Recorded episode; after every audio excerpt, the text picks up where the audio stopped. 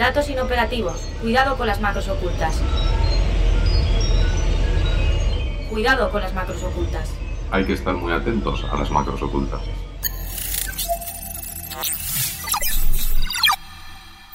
Cuidado con las macros ocultas, un podcast de 480. El cinematógrafo es la primera muestra de la simbiosis entre cine y tecnología. Diferentes técnicas han permitido añadir a las películas sonido, color y efectos especiales. En la década de los 70 los ordenadores se convirtieron en una herramienta clave para buscar nuevos efectos que ayudaran a sorprender al espectador. Pues la primera imagen creada por ordenador fue eh, la mano de Ed Catmull. Catmull es uno de los cofundadores de Pixar. Ahí empezó, empezó todo, todo el jaleo. Y, y, consiguieron escanear su propia mano, escanear con un escáner muy rudimentario, claro, no son los escáneres eh, ópticos actuales, son escáneres muy rudimentarios y que consiguieron hacer una versión poligonizada, muy simplificada de su mano, de su propia mano izquierda. Primero hicieron un molde en escayola y después pudieron escanearlo eh, mediante puntos. Fue en 1972 y pocos años después esa animación en 3D apareció en la película de ciencia ficción Future World quien nos lo explica es Carolina Jiménez García, que ha trabajado como supervisora de efectos visuales en películas como Joker o El Hobbit y en series como Juego de Tronos o Andor. Precisamente el primer título de la saga Star Wars en 1977 utilizó las primeras imágenes generadas por ordenador hechas expresamente para la película. A principios de los 80 llegó Tron de la que ya hemos hablado largo y tendido en episodios anteriores y ya sabéis que da nombre a nuestro podcast, fue la primera película en incorporar grandes secuencias de imágenes generadas totalmente por ordenador. En esa época empezó una especie, digamos, de competición entre cineastas, nombres como George Lucas, James Cameron o Steven Spielberg, por ver quién hacía lo nunca visto en la gran pantalla. Entonces con Avis en 1989 tenemos el ejemplo del tentáculo de agua, la primera vez que vemos eh, una simulación de líquidos realista, también interactuando con la realidad, pero el tentáculo de agua, acuérdate que se mueve por los pasillos de, que, también nos dejó a todos con la boca abierta y la primera vez que vemos un fluido realista que es complejo, es muy complicado. Y hablando de fluidos realistas tenemos que hablar obviamente de Terminator 2, porque tenemos un personaje hecho de un fluido realista, esta vez no es agua, es mercurio, es metal líquido, y, y quien no flipó en colores con Terminator 2. Otros títulos como Jurassic Park fueron un hito de los efectos especiales y visuales y llega en 1995 con Toy Story, la primera película generada íntegramente por ordenador.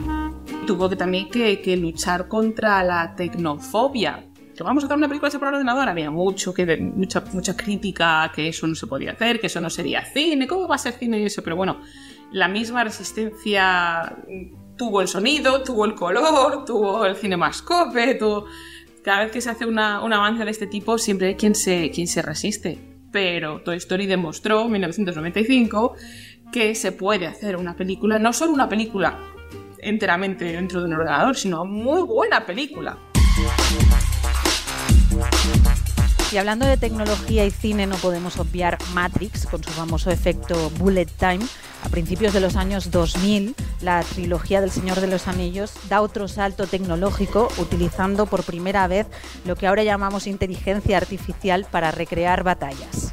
Entonces lo que se hizo fue eh, educar a una inteligencia artificial para que generara personajes se le, se le dijo a la inteligencia artificial cómo se tenían que mover, que tenía, cómo tenían que actuar. Entonces se, se, generaban muchos personajes porque eran dos ejércitos luchando entre sí y se les enseñaba que tenían que pelear unos con otros y, y, y interactuaban entre sí sin que los tuviera que animar un animador. Los personajes peleaban, luchaban, si se les pegaba de cierta manera se morían y descubrieron que de vez en cuando incluso había alguno que huía de la batalla así, sin querer.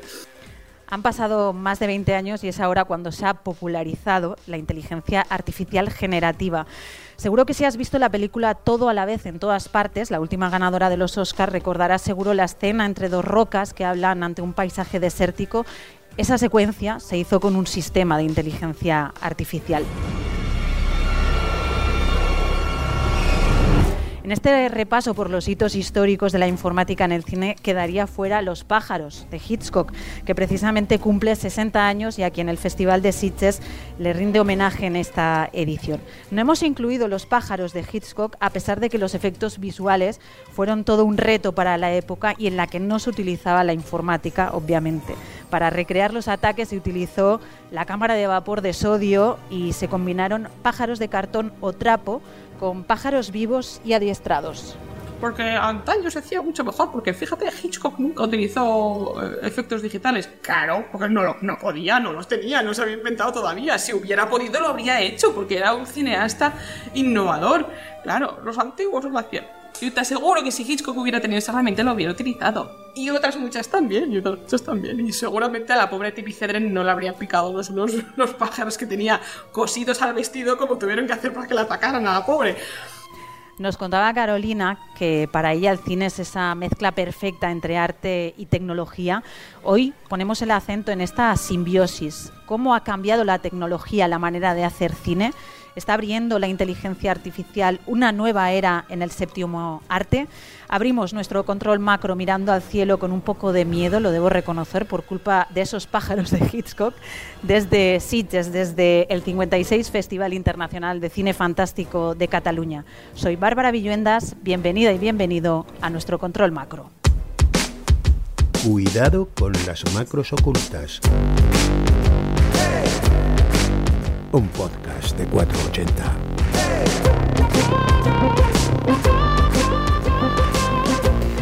Volvemos por segundo año consecutivo a la King Kong Area, que es el corazón del Festival de Sitges. Hace un año grabábamos nuestro primer directo aquí en este mismo escenario, hablando mucho de Tron y de cómo la ciencia ficción se ha avanzado a la evolución eh, tecnológica. Para las personas que estáis acercándoos hasta aquí, que no nos conozcáis, eh, que sepáis que Cuidado con las Macros Ocultas es un podcast de 480, empresa de soluciones cloud y ciberseguridad. Podéis seguirnos en las principales plataformas de audio y podéis seguirnos también en nuestra página web en cuidadoconlasmacrosocultas.com. Y hemos vuelto a Sitges, invitados por el propio festival, para hablar del impacto que ha tenido y tiene la tecnología en el cine, en la manera en la que se hace el cine, eh, principalmente en los efectos visuales, cómo los algoritmos están cambiando la manera de hacer y ver cine. Y para hablar de todo ello nos acompaña, lo tengo aquí a, a, mi lado, Tony Mena, director técnico de la Barcelona Film School. ¿Qué tal, Tony? Exacto. Muy bien, muy, muy contento, agradecido de, de, que me invitarais para hablar de un tema que me apasiona y además a un festival que me apasiona y con el que tengo relación desde hace muchísimos años, como te explicaba antes, más de los que, más de los que quiero admitir. En, en, en, esta edición incluso los perros hemos leído que sueñan con robots. Yo te preguntaba, te preguntaría un poco en esa eh, referencia que nos decía Carolina que Hitchcock si hubiera podido hubiera utilizado los ordenadores en, en Los pájaros, pero quizás también en, cualquiera de sus películas. ¿Lo compartes? ¿Hubiera sí, utilizado sí. La tecnología actual? Absolutamente sí, hubiera utilizado todos los medios que tuviera a su alcance. De hecho, en su momento ya utilizó lo, lo más avanzado que tenía a su alcance para, para narrar la historia que quería narrar con los pájaros, que es como decías, pájaros de trapo, eh, más de 3.000 pájaros adiestrados, que, que, me gustaría saber hasta qué punto estaban adiestrados, y la, la, cámara, la fabulosa cámara esta de Technicolor, que solo había una. Entonces se la tuvo que, que alquilar por un precio astronómico a Disney porque estaba desarrollada eh, exprofeso para Disney. Y estaba, bueno, estaba basada en un prisma que hizo el Pietro Blau, eh, que es un prisma que descomponía la luz. Es que la cámara era muy curiosa. Quiero explicar lo de la cámara porque es que era muy curiosa. Era una cámara que rodaba con dos películas a la vez. Entonces, en una de las películas rodaba eh, la imagen con el color real y con la otra directamente eh, el sistema este de, la lámpara de sodio que iluminaba una, un, una como una sábana blanca, ¿no? como un telón blanco detrás de, de la acción real, permitía sacar directamente una máscara entonces la, mm, tenías a la vez la máscara y la acción real, con lo cual podías muy, muy fácilmente isolar el fondo y añadir el fondo que tú quisieras. eh, fue nominada a los eh, Fue nominada a los Oscars, lo que pasa es que lo ganó Mary Poppins, eh, que estaba rodada con esa misma cámara, claro. Que ahí sí que echaron el resto eh, para usar esa tecnología punta. Tony, soy consciente que te lo pregunto a director técnico en una escuela de cine, pero ¿se entiende o se puede entender el cine sin la tecnología? Bueno, es lo que te decía antes, es que el cine es tecnología, nos olvidamos de que, eh, o sea, el cine fue una nueva manera de explicar historias a través de una tecnología que en su momento fue disruptiva. Eh, se inició una carrera tecnológica que todavía no ha acabado, todavía estamos en esa carrera y, prácticamente cada día descubrimos alguna técnica nueva, alguna nueva manera de hacer cosas, ahora sí que ya de la mano de los ordenadores que están para quedarse pero seguimos en esa carrera, o sea, sí, es, el cine es tecnología, o sea, aunque sea para contar historias y al servicio de esas historias, ha sido tecnología desde el minuto cero. Y con esa perspectiva, ¿es clave la tecnología para sorprender al espectador? Cada vez más, porque el, el espectador cada vez está más educado, cada vez tiene la vista más educada, cosas que antes obviamente que se notaban, ¿no? Estas retroproyecciones donde veías una carretera que no se la creía a nadie, pero tampoco se la cuestionaba a nadie. ¿no? Sabías que era un efecto y ahora cada vez la lucha es que el efecto sea más imperceptible al ojo, pero el ojo a la vez está cada vez más educado ¿no? a detectar esos efectos. Entonces, si quieres sorprender al, al, espectador, cada vez tienes que utilizar una tecnología más puntera y que a poder ser no se haya utilizado antes. Entonces, en, eso seguimos en esta carrera, ¿no? en, en, cada vez sorprender al espectador, pero con algo eh, que sea imperceptible de, de la realidad, que no pueda distinguir de la realidad. Porque al final vosotros lo que intentáis hacer es engañar, ¿no? Al, Totalmente. Totalmente.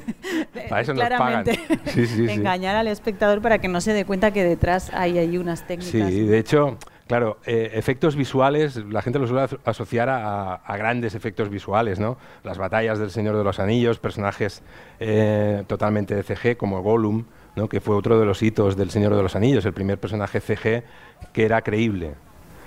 Eh, y en ese caso, claro, utilizas efectos que, tienen que ser un efecto visual, no hacer estallar una montaña eh, que de repente se abra la tierra y se trague no sé cuántos edificios y, gente y camiones y autobuses, tiene que ser un efecto. Pero todo lo que estamos viendo por pantalla de día de hoy, todo, eh, créeme, absolutamente todo lo que ves por pantalla tiene, tiene efectos visuales, aunque simplemente el efecto sea borrar algo indeseado, añadir algo que hacía falta pero que no, que no estaba, es decir, la, la, composición digital, por ejemplo, no deja de ser un efecto visual y la tenemos como muy interiorizada ya, o sea, está en todo lo que vemos a través de una pantalla. Y en esta retrospectiva que hemos hecho al, para arrancar el, el, el, podcast, hemos hecho un repaso por los hitos de la informática, mm. digamos, en el cine. Tú que ya tienes un cierto recorrido y experiencia, eh, sí. ¿cómo ha cambiado la manera de hacer cine gracias a la Uf. tecnología?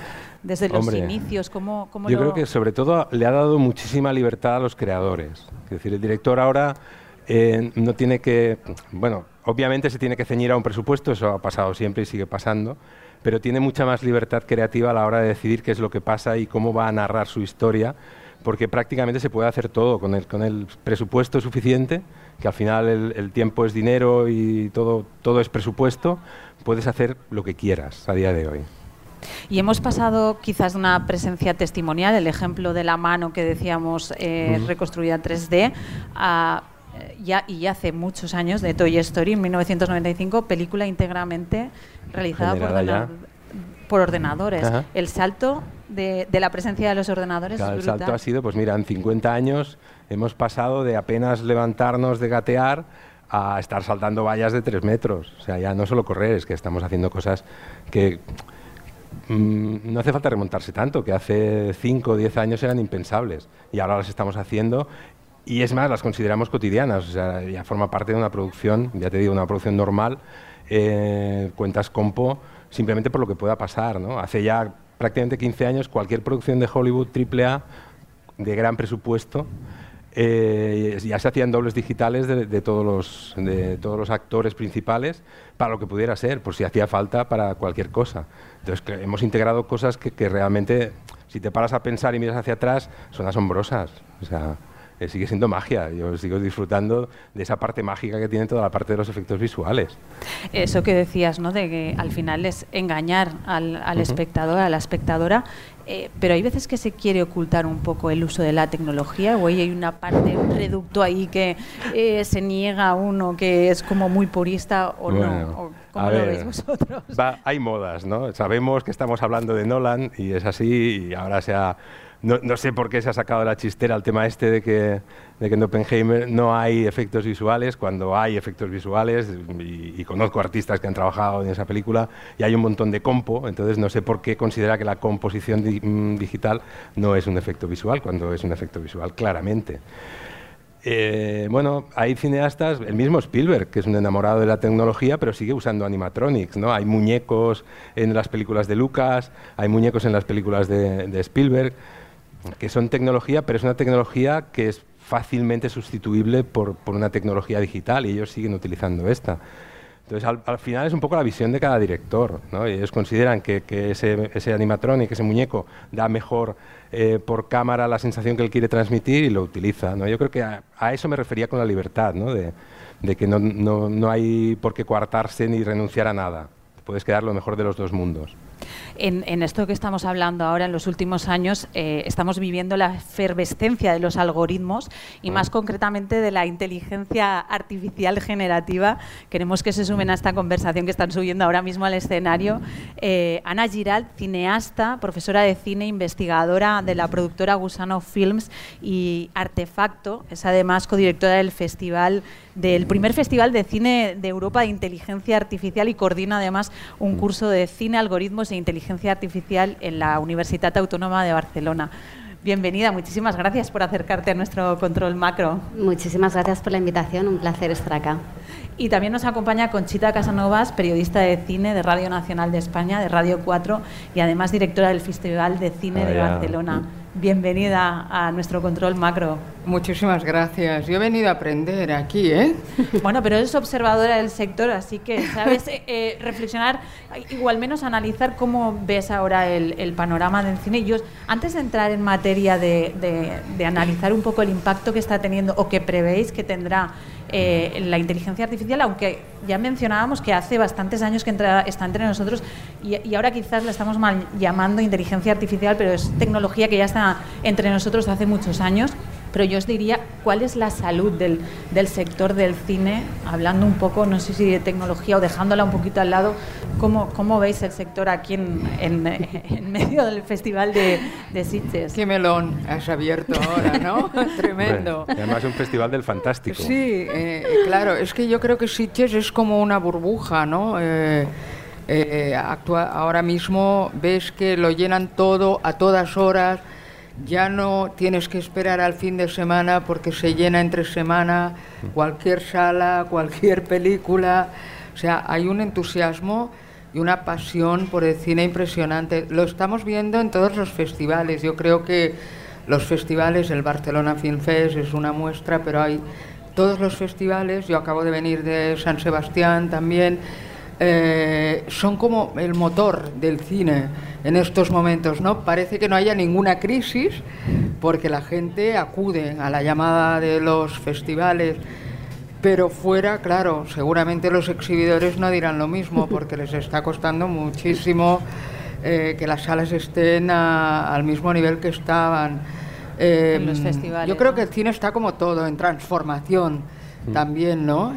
Y seguramente la inteligencia artificial forma parte de estos cambios ¿no? que, que, están por venir o que están llegando ya, el futuro ya está aquí. ¿no? Yo me acuerdo mucho estos días de la película de Spielberg, Inteligencia Artificial. hablamos de ella justo Creo hace un que año, hace hablamos unos de ella. cuantos años, ¿verdad?, de, de, esta película. El cine siempre se adelanta a la realidad, ese, ese es un pulso a, a, nuestro tiempo, pero también es un cine y más el fantástico muy visionario siempre, ¿no? Siempre nos adelantamos a lo que va a pasar. Estamos en plena transformación, Ana, Tony, en el sector del cine. ¿Cómo lo veis? Eh, sí, yo, yo, creo que en, en, algunos aspectos sí. En el sector del cine yo lo ampliaría al sector audiovisual, ¿no? Porque sí que tengo la sensación que cada vez hay más contenidos y menos cine, ¿no? Entonces yo creo que eh, bueno, hay, eh, bueno, hay como cierta crisis en ese sentido, ¿no? Como que se, se usa también un, un, vocabulario como muy concreto, ¿no? Se consume mucho contenido, ¿no? Y eso creo que está de alguna manera afectando al mundo del cine, ¿no? Con el tema de las plataformas también, ¿no? El tipo de cine que vemos, ¿no? Entonces, bueno, la disrupción del sector que significaron las plataformas y, y, y toda esta auge audiovisual que viene por otros sectores, creo que de alguna manera también está transformando el cómo, cómo vemos cine, dónde lo vemos, qué tipo de películas vemos y obviamente ahora el impacto de, de la inteligencia artificial que ya lleva tiempo allí y ya lo hablaremos, ¿no? Eh, igual de manera más invisible, ahora es como más visible, ¿no? Es como más fancy, ¿no? Pero, pero sí, sí, sí, diría que está una Porque de alguna manera se ha popularizado el acceso a las herramientas de inteligencia artificial y, y eso ha supuesto el, el, el, el cambio o el revulsivo ¿no? en este Es que es así, yo creo que, es que ese ha sido el pistoletazo de salida para la visibilización de, de la inteligencia artificial, que, que, ya estaba, como decimos, estaba en uso hace muchos años. Es que ahora la puede utilizar cualquiera. Esa ha sido la diferencia, ¿no? Te puedes dirigir a una IA en lenguaje natural, no tienes que aprender nada específico y cada vez va a ser más fácil. Entonces, claro, eso lo ha, visibilizado. Antes y, todavía para utilizar ese tipo de herramientas que seguimos utilizando, ¿no? para una gran multitud que tenga un comportamiento, tienes que ser un técnico eh, especializado, o sea, es complejo. Eh, programar eso no lo puede programar cualquiera.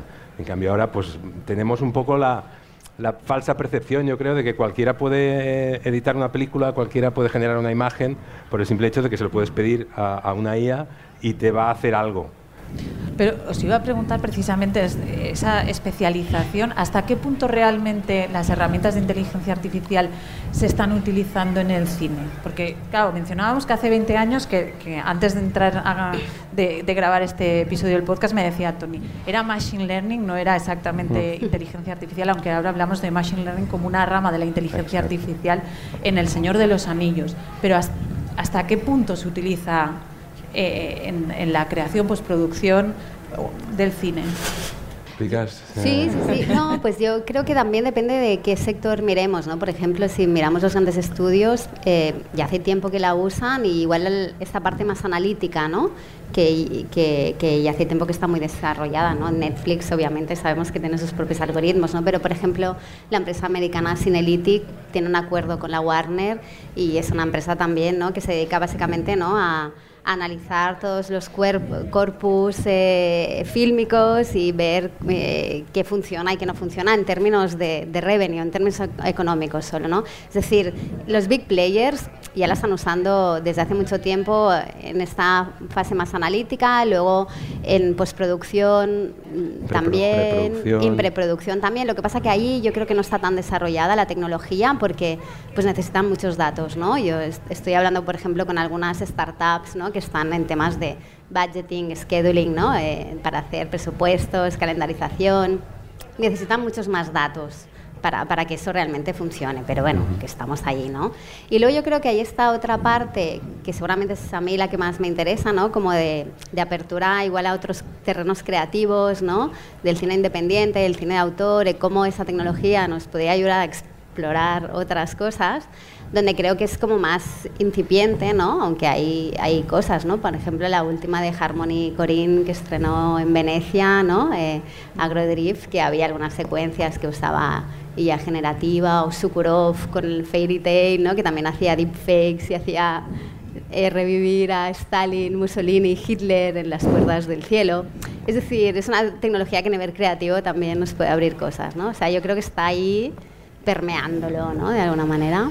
Yo me quedé muy, muy uh, descolocada cuando vi Indiana Jones en Cannes, sí, ¿no? Sí, eh, un poco de. Realmente creo que es un ejemplo, ¿no? Total, que podemos poner. Sí. Eh, de repente ves a, a, Harrison Ford tan rejuvenecido y yo pensé, ya han colado eh, una anterior. Yo tengo muy poca memoria para la, las películas que no me interesan demasiado, no soy fan de Indiana Jones y de repente digo, ahora no recuerdo ese momento, pero debe ser de alguna de las anteriores, ¿no? Y de, porque no se había hablado mucho todavía en aquel uh -huh. momento del tema, ¿no?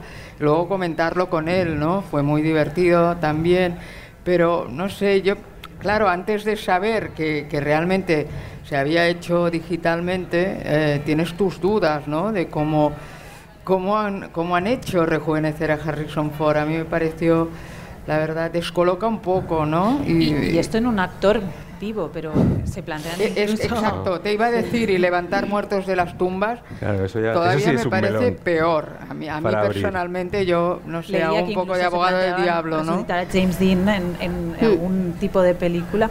¿Esto cómo lo veis? Eh, Conchita ya ha introducido que esto de resucitar ya, muertos... Y también los, cuando... Eh, un, un actor interpreta el doble papel, ¿no? Me, Mm. me imagino que ahí también la inteligencia artificial es importante también, ¿no? Para trabajar, eh, poner en el, en el mismo, ver en el mismo plano al mismo actor en dos personajes diferentes, ¿no? Como inseparables, como fue en aquel momento inseparables con Jeremy Irons, no sé cómo lo harían en aquel momento, pero seguramente de una manera muy diferente eh, lo haría Cronenberg a como lo harían hoy, ¿no? Seguramente. Lo harían claro. prácticos. Claro. Segurísimo. Sí, sí, Sí, sí. El resultado era bueno por eso. Muy Yo bueno. recuerdo que Cronenberg lo hizo magníficamente, ¿no? Colaba. Esto que estás planteando, eh, Conchita, lo que quizás eh, os lo pregunto a vosotros, ¿puede abaratar costes eh, en la realización, en la producción, postproducción de películas? Porque eh, no sé si lo conocéis, Cristóbal Valenzuela, que es el CEO de Ringway, que es una eh, empresa, una startup estadounidense, él es chileno, y decía hace poco en sus redes que en lugar de destinar 50 millones de dólares para una sola película, con este tipo de tecnologías podíamos hacer eh, 500 películas con un millón de dólares. No sé cómo veis vosotros esto, si realmente puede... Hombre, de- dependerá del La uso. tecnología. Pero sí, la tendencia es esta, claro, la tendencia es abaratarlo conforme se va democratizando en cuanto a los precios y a los costes de... eh, seguramente con lo que costó esa, ese simple rejuvenecimiento Mm. de Harrison Ford, en España rodaríamos varias películas, solo con esa secuencia. Eh, la tendencia es que esto cada vez sea más asequible y, y sí, cada vez será... eh, abaratará más los costes. No es el caso, ¿eh? a día de hoy todavía no es el caso. A día de hoy no, no abarata costes. No. Y de- eh, Ana, ¿tú cómo Bueno, lo ves? No, yo, yo me pregunto si, bueno, yo creo que en ciertas cosas, por ejemplo, eh, con Cristóbal Valenzuela lo conocemos desde hace años y la, la secuencia que mencionabas de eh, la película que ganó, el Oscar, no me acuerdo, la de La, todo. la última Oscariza... La sí, última- eh, es que tiene... sí, yo sí, tampoco lo tengo que... eh, sí, bueno. todo en todas partes. Partes, Ah. todo a la vez, todo en Ah, todas partes, vez en everywhere, todas partes. everywhere está. Por ejemplo, ahí, em, claro, le redució tiempo, ¿no? De pospo, porque usaron eh, la tecnología de green screen que te la hace automáticamente, ¿no? Te, te, te extrae el fondo del, del- del- de las piedras, ¿no? Con lo cual ahí pues les abarataría el tiempo y era un equipo muy pequeño de pospo, ¿no?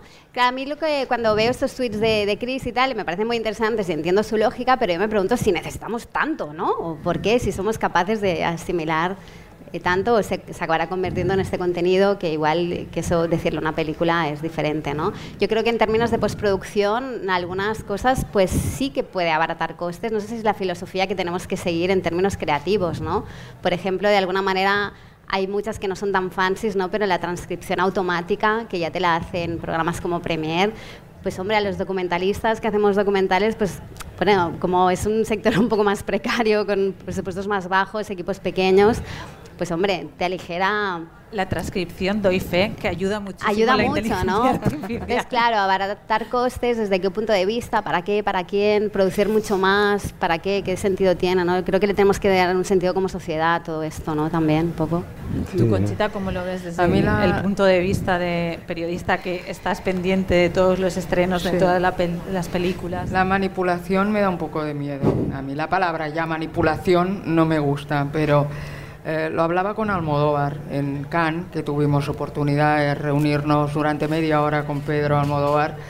Eh, estuvimos hablando de, de inteligencia artificial, porque es el tema del que hablamos todos. No sé si sabemos muy bien de qué hablamos. Todo el mundo opina, es el tema, es el tema estrella en estos momentos. ¿no? Y Pedro me decía, y creo que tiene razón, y yo me apunto a su manera de pensar también, que puede ser muy interesante si nosotros manipulamos la tecnología, ¿no? como se está haciendo, eh, pero no dejarnos manipular por ella, ¿no? Que, que hay un, un cierto temor, ¿no? De que sea la inteligencia artificial la que acabe manipulándonos a nosotros y que el producto también pierda humanidad. A mí personalmente me, me preocupa, ¿no? Este aspecto que se mecanice todo mucho, que se pierda humanidad, que las películas no tengan alma, ¿no? Eh, ahora lo hablábamos con, con Javier Gutiérrez, que está presentando La Espera aquí y que viaja continuamente, está en Los Ángeles y, ah, hablábamos precisamente de esto también. Me parece que se ha presentado aquí La Sociedad de la Nieve de Bayona, que es otro ejemplo muy claro de cómo se puede promediar, ¿no? Quizá porque es una película que técnicamente me parece que es magnífica, todos estaremos de acuerdo, pero además es que tiene alma. Es una película que emociona y que se ha cuidado muchísimo el argumento, ¿no? Y ahí y la manera, ¿no? En que está expuesta la historia. Yo creo que Mm. se trataría de promediar un poco, de encontrar ese equilibrio, ¿no?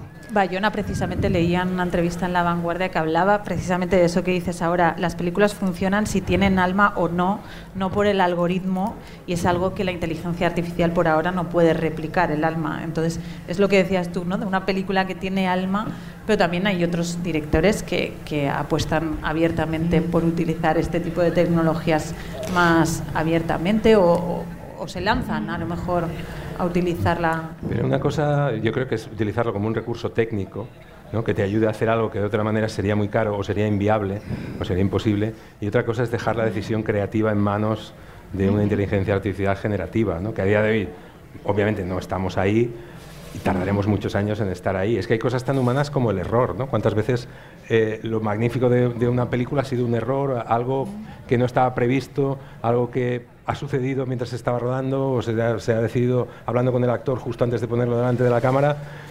Eh, las máquinas no, no cometen errores. ¿sabes? Entonces yo creo que esto tardará muchos años en que pueda llegar a ser posible. Yo veo muchos paralelismos en cuando nos, nos, eh, nos invadió de alguna manera la, la informática, ¿no? la llegada de los ordenadores al audiovisual en su momento provocó este tipo de, de conversaciones. Era una, una, una tecnología disruptiva, de repente los montadores, ¿no? Ostras, cualquiera que sepa eh, utilizar un ordenador va a saber editar. Mm, el, el tiempo nos ha demostrado que no, que siguen editando la gente que sabe editar, siguen editando los montadores, pero con, con, con estos accesorios, ¿no? con estas máquinas que nos facilitan mucho el trabajo, que lo hacen más rápido, lo hacen más limpio, eh, donde antes eh, una edición te podía llevar, mm, pues no sé, pero llevaría mucho tiempo porque había que cortar físicamente la película, había que empalmar la mano. Claro, ahora puedes hacer mm, un montón de lanzados, la, la decisión creativa es mucho más más rica, ¿no? Tienes más, eh, más control sobre lo que quieres explicar. Pero mm, yo creo que le estamos otorgando demasiado, demasiado poder a, la inteligencia artificial, ¿sabes? En nuestra imaginación es un Skynet que está muy lejos de llegar a ser ese Skynet a día de hoy, ¿eh? Yo no digo que en un futuro pueda llegar a ser, pero a día de hoy está muy lejos de eso. O sea, no hay una IA como un ente que es el gran hermano que nos observa y decidirá nuestro futuro, sino que son muchas pequeñas IAs que estamos utilizando ya para muchas cosas. Y estamos utilizando, mira, hay una empresa catalana que tiene la tecnología como para que después de grabar este podcast, con el propio pro- podcast podamos entrenar a la IA y que de repente aparezcamos nosotros con nuestra voz y nuestra manera de hablar y sincronizados labialmente, hablando pues en japonés, en alemán, en ruso, sin que nosotros hayamos intervenido más que en esta grabación. Ese tipo de IA ya está aquí y, y es la que vamos a, a utilizar, ¿no? Transcripción, cortes automáticos, eliminación de escenas. Mira, una, una cosa tan tonta como el enfoque. O sea, enfocar una escena desenfocada había sido un problema siempre. O sea, era una escena descartada. Ahora estamos pudiendo enfocarla, porque la IA genera eh, lo que la cámara no ha podido captar. Y, y eso es algo que estamos utilizando ya hace años.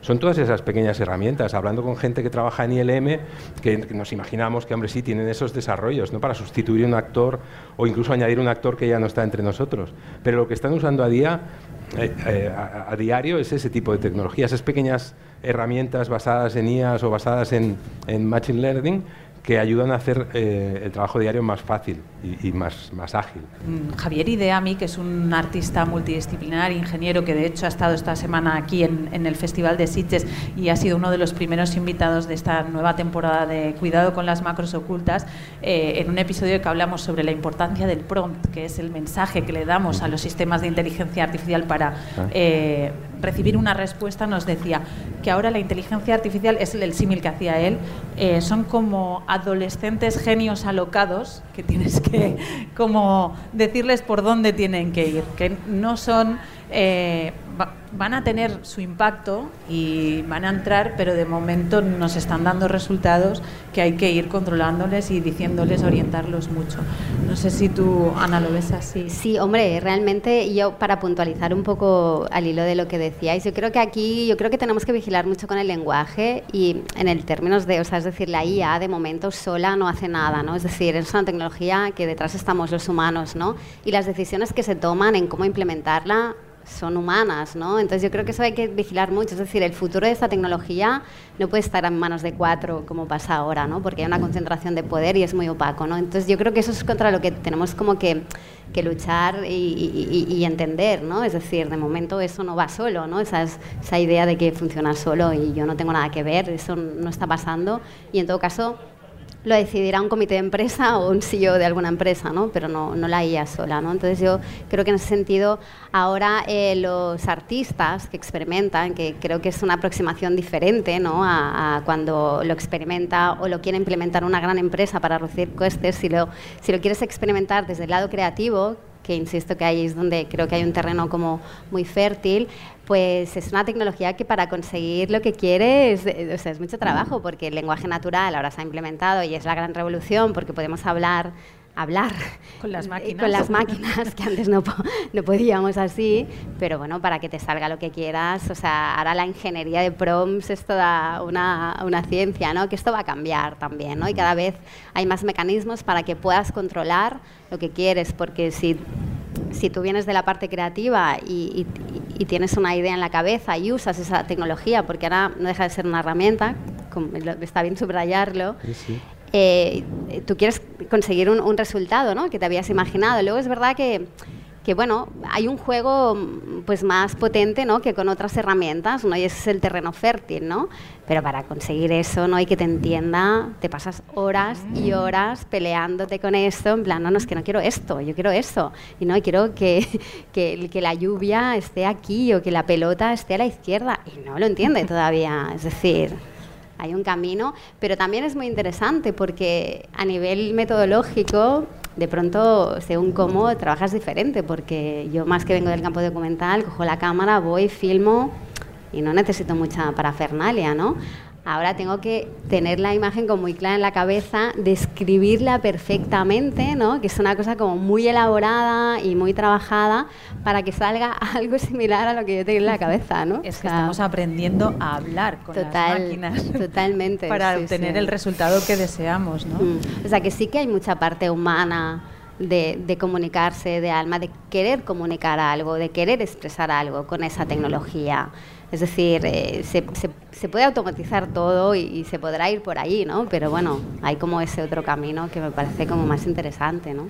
Hablando de inteligencia artificial y cine, no podemos eh, dejar de mencionar la, la huelga que ha habido hasta hace poco de guionistas en Estados Unidos y que ha paralizado durante unos meses Hollywood. Han conseguido entre los puntos eh, que perseguían el control del uso de la inteligencia artificial en los guiones. Y os preguntaría a vosotros como expertos, eh, ¿vamos hacia ese modelo? ¿Han sentado un poco o han marcado el camino o no? ¿O Es que veremos? Espero mí- que sí. mí, vamos, yo comprendo bien a Salma Hayek Sí. y compañía, ¿no? Totalmente. Entiendo que salgan a la calle y que en el fondo es un problema de derechos de imagen, me imagino lo que Sí. se está jugando. Bueno, de propiedad intelectual de los lo que hay En el guiones, fondo ¿no? la cuestión es los derechos de imagen. ¿no? Sí. Cuando tú vas a firmar un contrato, te escaneen o escaneen tu cara o tu cuerpo para poderlo utilizar después a su antojo. De cualquier manera, claro, ¿qué pasa con los derechos de imagen? Eh, entonces, ¿no? Yo, yo los comprendo, lo comprendo. Hombre, aquí ya, ya se ha resuelto ese caso, ¿no? Porque ya resucitaron a Lola Flores para anunciar una cerveza. Y Ya. bueno, tampoco pasa nada, lo cobró la familia. Sí, o ver cantar a, a Frank Sinatra de repente con un cantante actual, esas cosas que... Sí. ¿no? Yo creo que la tecnología siempre tiene que estar bien aplicada Sí. también, ¿no? Hombre, está bien, y es un poco lo que, lo que decía Ana, o sea, hemos de estar atentos porque hay varios factores ahí críticos, que son uno, ahora mismo el- la potencia tecnológica está en manos de cuatro compañías muy grandes y al final hemos de ir con cuidado porque acabarán haciendo lo que quieran con eso. Y, y por otro lado, eh, están utilizando, o sea, no somos conscientes de eso, que estamos alimentándola de una manera inconsciente. Hay muchísima, muchísima gente alimentando la IA y no es consciente. Y ahora es cuando se están dando cuenta los guionistas en Hollywood. El otro día leía de los especialistas de Hollywood, ¿no? de la gente que se, se juega el tipo en las películas, que ahora no hará falta.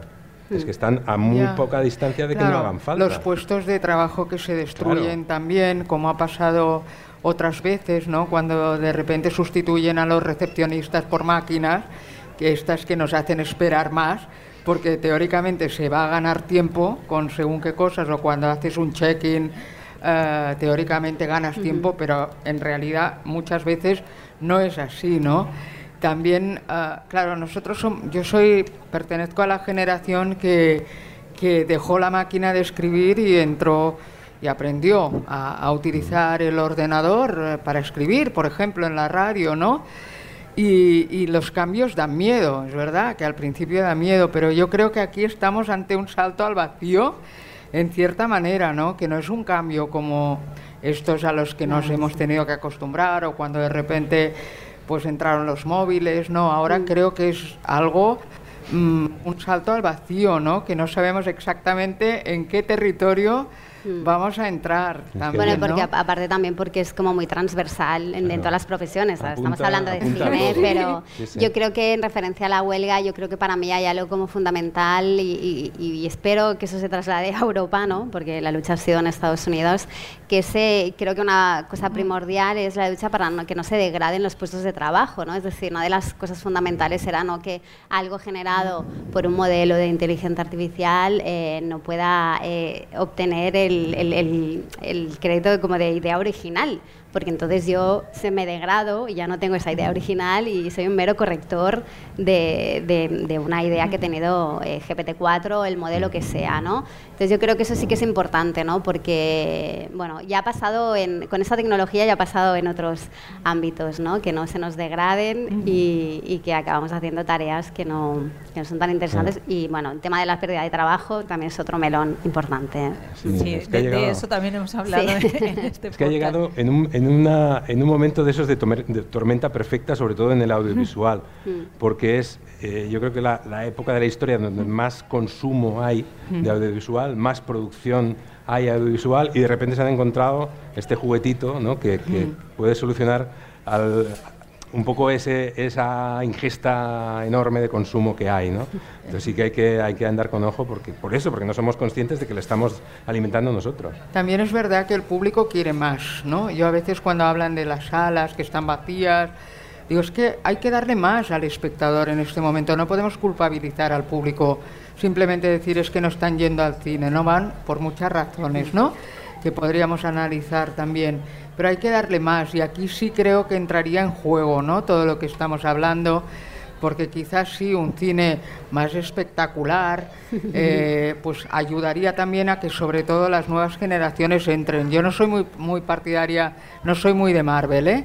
Los críticos de cine creo que tenemos también una tendencia a defender más el producto pequeño, ¿no? el que no se vende tan no se vende solo, no se vende tan rápido, el cine europeo, el cine de autor pero reconozco que ahí tenemos, ahí nos la, nos la jugamos otra vez, ¿no? Porque ese público joven que no está yendo al cine, pues quizá si le damos un producto más espectacular, eh, reforzado por esta inteligencia artificial, a lo mejor entra, ¿no? En, en lo que es el cine. Claro, están acostumbrados a otra. Lo consumen de otra manera, o sea, se sigue Sí. consumiendo mucho cine y mucho audiovisual. Lo que pasa es que se consume de otra manera. Pero, pero yo el otro día me encontré con universitarios que no saben quién es Woody Allen. Ya, ya. Eso me asustó mucho, ¿eh? y- y Que a lo mejor son estudiantes de Bueno, cine. eh, sí, eso que te iba a decir. No y algunos de los de comunicación audiovisual que ya Sí, es sí, como... Bueno, tienes que oír en, en clase de, de- de una escuela de cine, escuchar. eh, Ah, no, si es que si es en blanco y negro yo no la he visto, porque no, no veo cine en blanco y negro.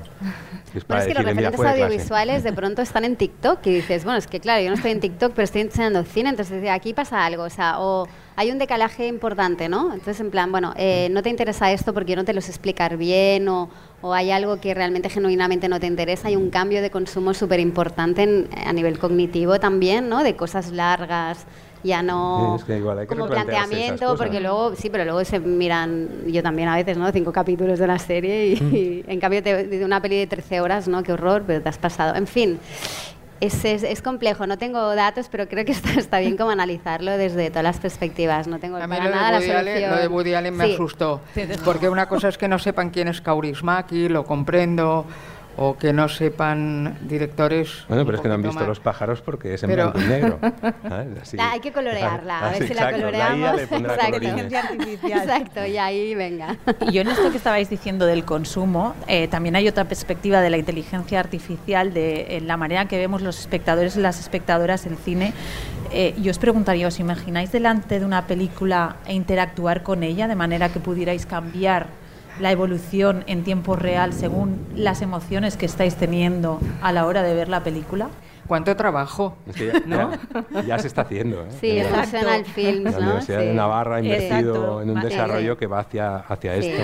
Exacto, una película cómica, por ejemplo, que ve que no te estás riendo, pues Pero- eh, de alguna manera modifica las secuencias Sí, a ver sí. si consigue. Pero al final piensa que otra vez estamos eh, otorgando, o sea, no ya es que leas un acuerdo eh, de, cesión de derechos o, o aceptes eh, el uso de cualquier programa informático, es que estás cediendo ya tu telemetría, estás cediendo, ¿sabes? O sea, acabaremos conectados absolutamente a todo y entonces se podrá utilizarse para hacer cosas como esta, o sea, se podrá utilizar para el bien, pero también lo podrán utilizar para lo que les dé la gana. Bueno, o, o evitar ciertos terrenos incómodos, ¿no? Por ejemplo, es decir, el cine también te dan algo muy bonito, aparte de la empatía, que es pues generarte incomodidad, incomprensión, ¿no? o sea, enfrentarte a cosas que, bueno, que igual te generan sensaciones que no, que no son las que se esperan, pero están bien, ¿no? Es decir, eh, a mí a veces eh, con este proyecto no pues, pues no lo he probado, creo que está más en fase de testeo y tal y ya Sí, veremos. vimos una ¿no? cosita en, en Sí, mundos digitales, vimos algo muy Sí, sencillo. De exacto. ¿no? Sí, sí, lo he estado siguiendo, ¿no? Pero cuando lo veo me, me, me cuestiona eso, ¿no? Un poquito, en plan, bueno, igual igual los sentimientos, ¿no? O sea, no guiar tanto los sentimientos que yo tengo delante de una película, no sé, me, me, me Sí. cuestiono esas cosas. Y algo que me, nos, eh, me ha pasado bastante, sobre todo en proyectos interactivos, la involucración de cuánto te quieres involucrar, ¿no? Es decir, el cine es más un acto pasivo, porque evidentemente cognitivamente no lo es, ¿no? Pero esto de, escoger, ¿no? Lo que voy a tener que hacer o hacia dónde va a tener que ir. Bueno, estamos más en la senda de los videojuegos, ¿no? Que ya es como otro tipo de público, entonces si se va a mezclar eso o no, o hacia dónde va a ir, ¿no? Eso me genera un poco más ahora de, bueno, mm, si estamos ante una hibridación, ¿no? Que va a ser así, vamos a tener unas herramientas más potentes, ¿no? Para que eso pase o hacia o si el, el público lo va a aceptar o va a ser unos nuevos públicos. Estaba Al final será el, el- el espectador, la espectadora, ¿no? La- que son los que eh, Exactamente. ven el cine o, o el contenido audiovisual. Mm. Conchita, Está- ¿tú cómo lo- sí, cómo estaba lo pensando otra vez en Woody Allen. Ahora fíjate, en Broadway Danny Rose. ¿Os acordáis de esa película? Broadway Danny Rose. Con aquellos, eh, con aquella Mia Farrow, ¿no? Que interactuaba dentro de la pantalla, ¿no? Era, mm, a lo mejor Woody Allen también se adelantaba a lo que luego llegaría, ¿no? A la inteligencia artificial. Pero si podéis repasarla, la película seguramente eh, yo creo que se avanzó también a su También, tiempo ¿eh? en cierta manera, ¿no?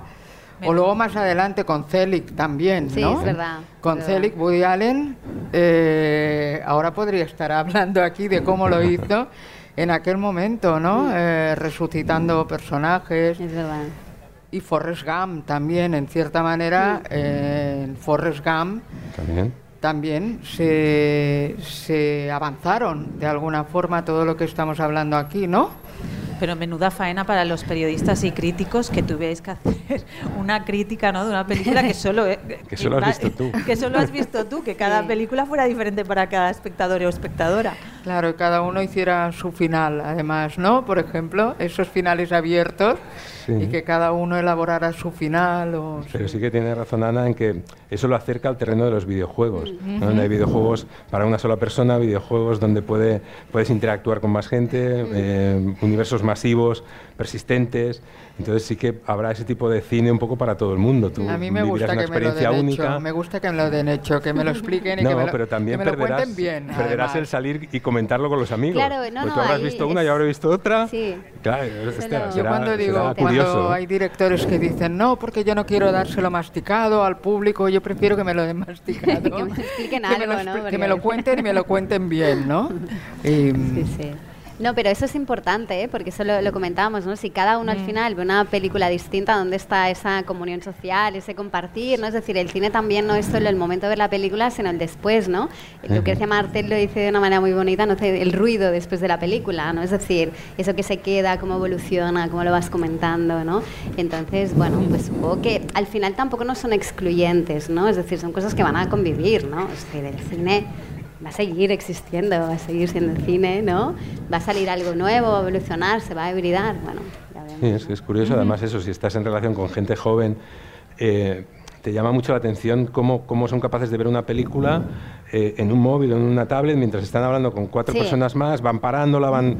y- pero, pero la ven y, y la asimilan y luego puedes discutir con ellos sobre la película. Tiene una capacidad que... O sea, es asombroso, ¿no? Claro, pues cosas que para nosotros son impensables, ellos lo tienen como muy por la mano. O es, por ejemplo, la gente que escucha el podcast a doble velocidad o triple velocidad, que es como frenético. Voy a...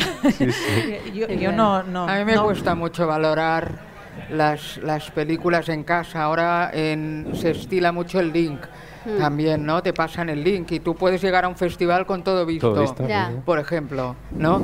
Pero se supone que estamos en un festival de cine y que está bien ver las películas en pantalla grande, ¿no? Y yo a veces que me han pasado el link para poder hacer una entrevista o lo que sea, luego las revisas en pantalla grande y es que ves mil detalles y mil cosas que en Claro. tu casa no has visto, ¿no? Porque te ha sonado el teléfono, o tenías que no sé qué puesto en la cocina y, Vol- la película Volvemos un poco Sí, a, la- a las sesiones dobles aquellas o al estreno en que podías entrar al cine a media película y te quedabas a ver la otra media, ¿no? Sí. Un montón de veces nos había pasado. Esto entrabas en estreno, ah, ah, la suena, estaba me- empezada ya, pero Sí. bueno, es igual, te quedabas, veías...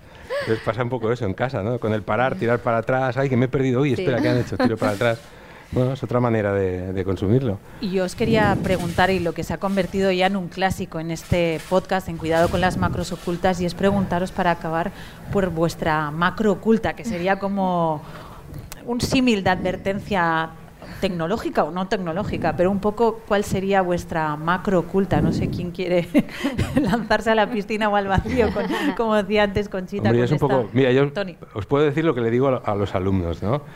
Eh, En el fondo, le resumo con una frase muy, muy tonta, que es, nos tenemos que cuidar mucho porque se vienen cosas muy interesantes y queremos vivirlas todas y queremos verlas y queremos disfrutarlas, pero sí que sería, eh, hay que conocer eh, lo que se viene para poder eh, utilizarlo con, con criterio.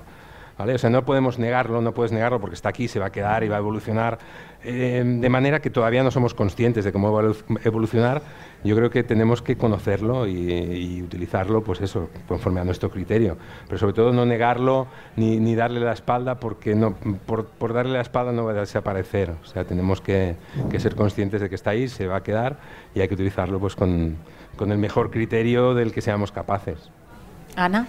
Pues a ver, con, me quedaré con una porque diría bastantes, pero yo diría que algo que para mí es muy importante, que he repetido bastante, es el tema del lenguaje, ¿no? Vigilar en no antropomorfizar esa tecnología, ¿no? Porque de momento no decide nada por ella sola, ¿no? Y, bueno, vigilar con eso y, ser como crítico, ¿no? Con estos discursos apocalípticos que lo único que hacen es como descentrar lo importante, ¿no? De, una, de una tecnología que tiene cosas muy interesantes, pero también tiene retos eh, pues que hay que afrontar, ¿no? Cosas que no hemos hablado, pero están allí, ¿no?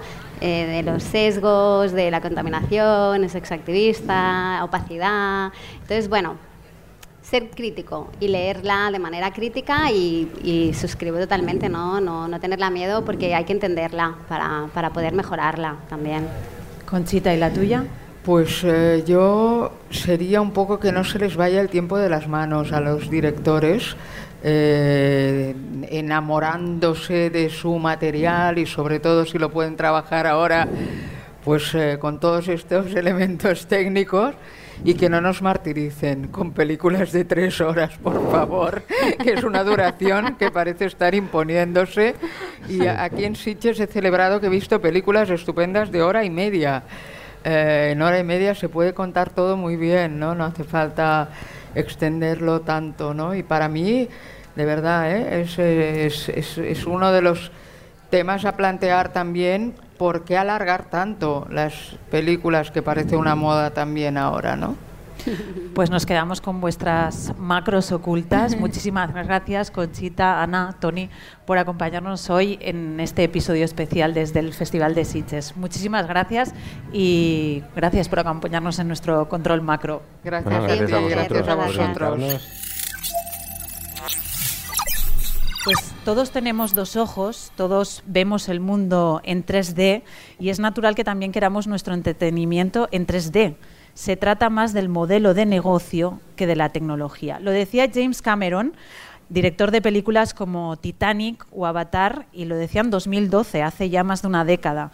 Es uno de los pioneros de la tecnología en el cine y este pasado verano decía en una entrevista que ya nos había advertido sobre el peligro de la IA con Terminator en 1984 y que no le habíamos escuchado. Dejando de lado eh, la ciencia ficción y siendo conscientes que aún tenemos que aprender y entender mucho sobre el funcionamiento de los sistemas de inteligencia artificial, el tiempo dirá también si realmente esta tecnología supone una nueva manera de contar historias que jamás pensábamos posible. No queremos despedir este episodio sin dar las gracias a las personas que se han acercado, las personas que os habéis acercado hasta aquí, hasta la Area del Festival de Sitges, para escucharnos y también a las personas que nos escucháis al otro lado del control macro desde vuestra plataforma de audio. Yo recuerdo que en nuestra página web, en cuidadoconlasmacrosocultas.com, encontraréis todos los episodios del podcast. Y muchas gracias también a todo el equipo de producción del Festival de Sitges por acogernos un año más y tratarnos también en esta 56 edición también a Josep Antón y su Lola Van por ayudarnos con todo el equipo de sonido y mención especial a nuestra productora de cabecera, Micrea, y a mis compañeras Paula Bellán y Asun Pérez que han estado controlando que todo saliera a la perfección. Así que muchísimas gracias, nos escuchamos en la próxima entrega del podcast, mientras ya sabéis, cuidado con las macros ocultas. Datos inoperativos. Cuidado con las macros ocultas. Cuidado con las macros ocultas. Hay que estar muy atentos a las macros ocultas.